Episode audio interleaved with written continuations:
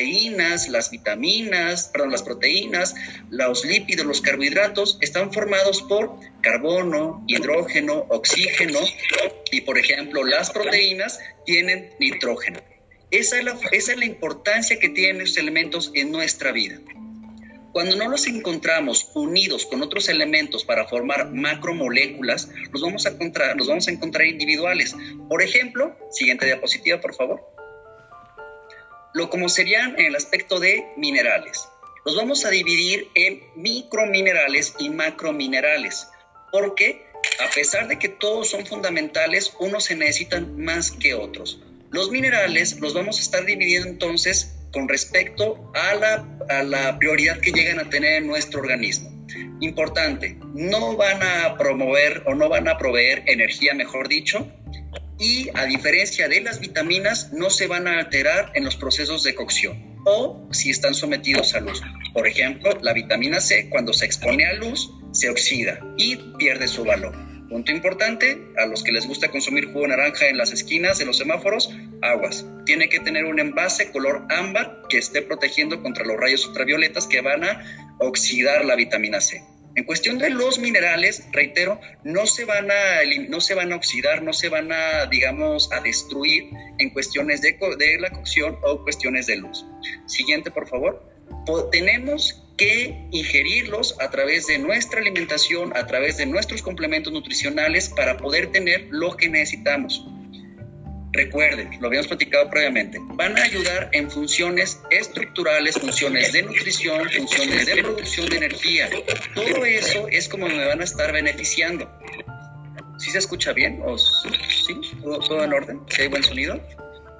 Vale, disculpen porque van a estar regulando procesos, como les decía, la producción de energía gracias al cromo. El cromo, por ejemplo, este mineral va a tener inferencia en lo que es el metabolismo de los carbohidratos para poder producir energía. Ahora, en la presión sanguínea, han escuchado, por ejemplo, aquellas personas que tienen algún tipo de cardiopatía, por ejemplo, hipertensión arterial sistémica, que se les recomienda una dieta baja en sodio. El sodio en exceso va a tener este, alteración en lo que es nuestra presión sanguínea. En cuestiones de contracción muscular, indispensable el calcio. El calcio es el que va a favorecer ese movimiento entre las fibras musculares, es el que va a permitir que se mueva un brazo para poder mover entre fibras musculares. Imaginen un efecto de, de palanca. El calcio hace este movimiento de palanca para que las fibras musculares puedan estar trabajando entre sí. Eso es lo indispensable. Y sobre todo lo que es el transporte de oxígeno, que ya les mencionaba María previamente imaginando, por ejemplo, la circunstancia de embarazo. Sabemos que es normal a cierto punto debido a una mala alimentación definitivo, de que encontremos anemia en ciertos grupos de edades y demás. ¿Esto cómo es que va a afectar al organismo? Debido a que no va a poder transportar el oxígeno que requiere. El, el hierro favorece la transportación de oxígeno. Siguiente diapositiva, por favor. Les pregunto si se escucha bien porque ya sé qué es lo que pasa. Tengo mi mascota aquí al lado y como que tiene pesadillas. Es el que está haciendo ruido, disculpen.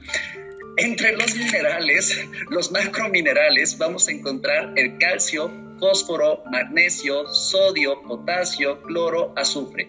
Nos vamos a centrar sobre todo en calcio, fósforo y magnesio. Siguiente, por favor.